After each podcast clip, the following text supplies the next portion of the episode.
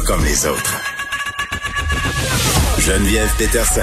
Une animatrice pas comme les autres. Cube Radio.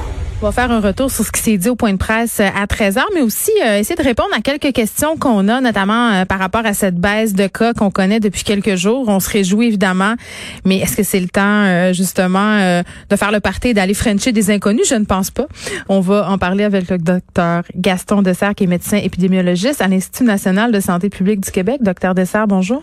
Bonjour. Bon, là, on est content.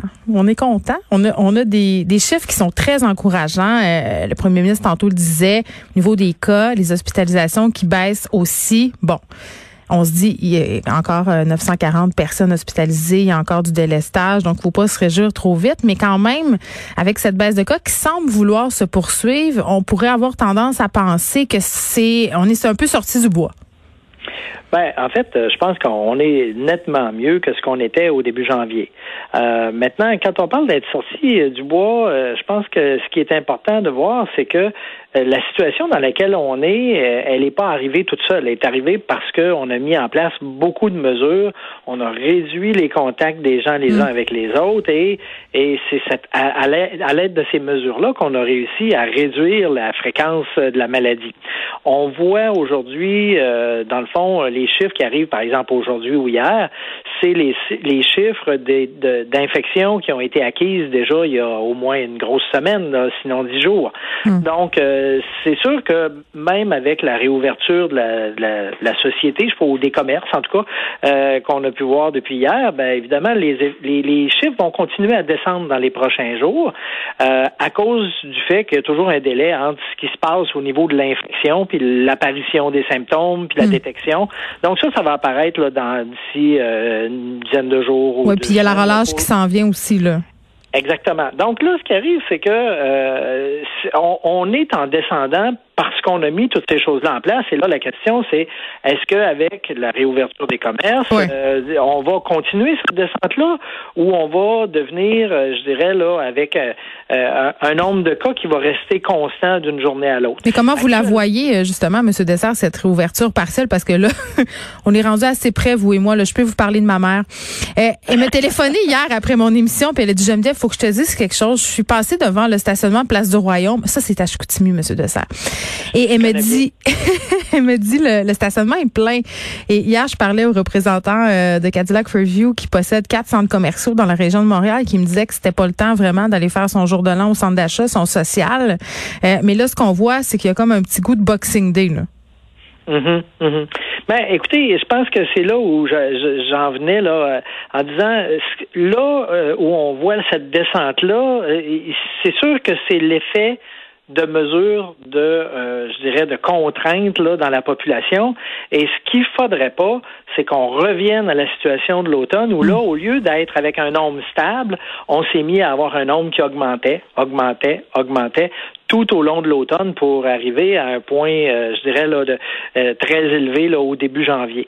Donc, je pense que toute la question va être de réussir à faire que, oui, on puisse faire plus d'activités, mais pas au point où, évidemment, on se remet à avoir une croissance des cas. Si on se met à avoir une croissance des cas, évidemment, là, ça va être ça va être euh, vraiment mal commode parce que probablement que le gouvernement va être obligé de remettre, réimposer des contraintes et ça, évidemment, on le souhaite pas.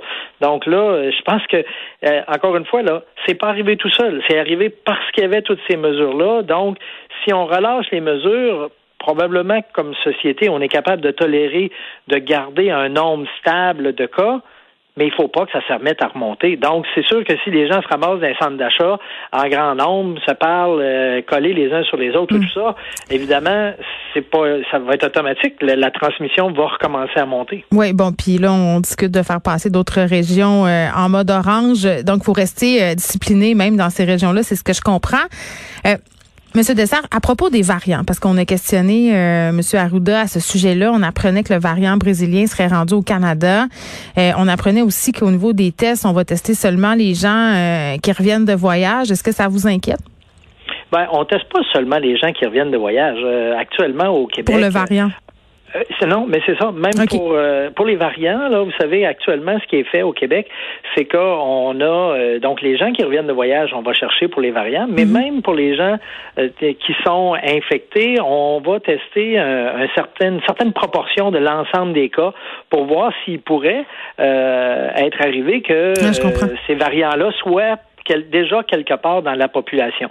Alors actuellement, euh, ce qu'on a vu des cas de variants qu'on a identifiés, mm. c'était des cas directement liés à des voyageurs ou à la famille des voyageurs. Mais euh, on n'a pas, en tout cas au Québec pour le moment, de détection de variants qui seraient arrivé, là, puis on, voit quelqu'un qui a ce variant-là et on ne sait pas d'où il l'a attrapé.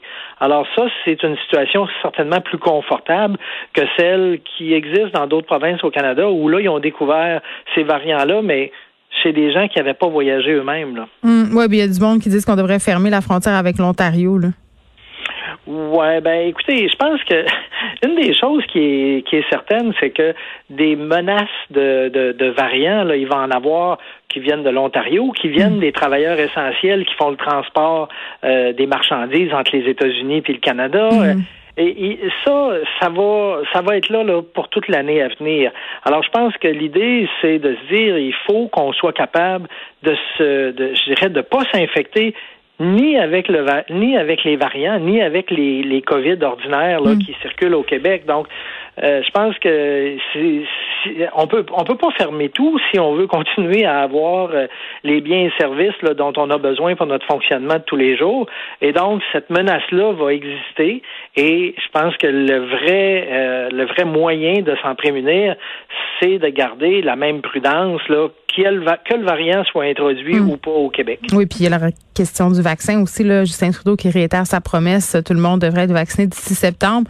Le ministre Dubé qui s'est montré plutôt prudent a dit, écoutez, euh, je veux bien, mais si on a accès au vaccin, euh, on va voir si on y a accès.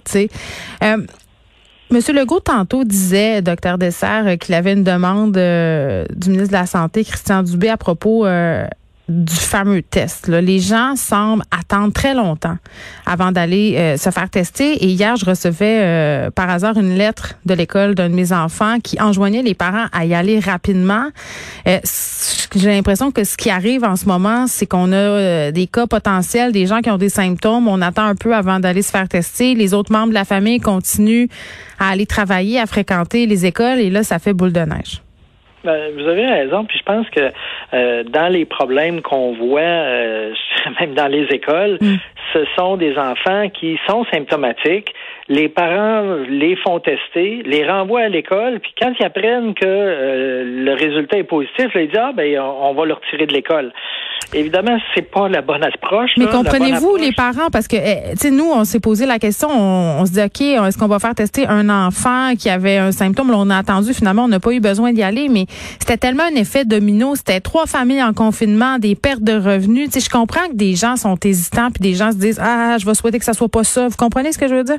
Alors, je, je, je comprends très, très bien. Puis c'est vrai là que c'est terriblement euh, dérangeant et euh, que ce soit au niveau euh, de l'organisation familiale, au niveau du travail, au niveau des pertes de revenus. Ça, j'en conviens bien. ceci étant dit, c'est clair que d'avoir des enfants qui retournent avec la COVID à l'école, c'est sûr que ben actuellement dans les écoles élémentaires là, on, s'inquiète de voir justement le nombre de cas qui est en croissance. et, je pense que et, et, je pense que là il faut pas qu'on retrouve euh, une croissance des cas euh, à l'école, euh, que ce soit à l'école primaire ou à l'école secondaire, parce que c'est sûr que quand on est arrivé à la période proche de Noël, là, il y en avait pas mal d'infections dans les écoles et, et on voudrait pas retourner à ça. Oui, puis juste à l'école de mon fils, il y a une classe, ça fait trois fois qu'elle est fermée.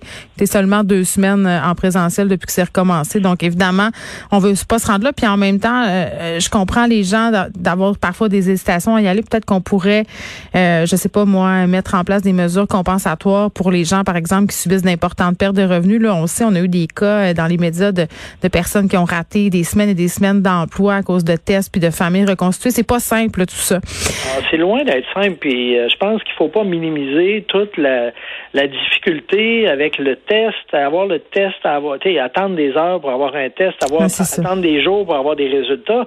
C'est sûr que tout ça est très démotivant. Là. Hmm. Alors, je pense qu'il y, y, a de l'amélioration à avoir au niveau des tests pour faire que justement. Mais les tests rapides, à go, on s'en sert là. Que les gens, que les gens soient capables de, de réagir rapidement là. Hmm.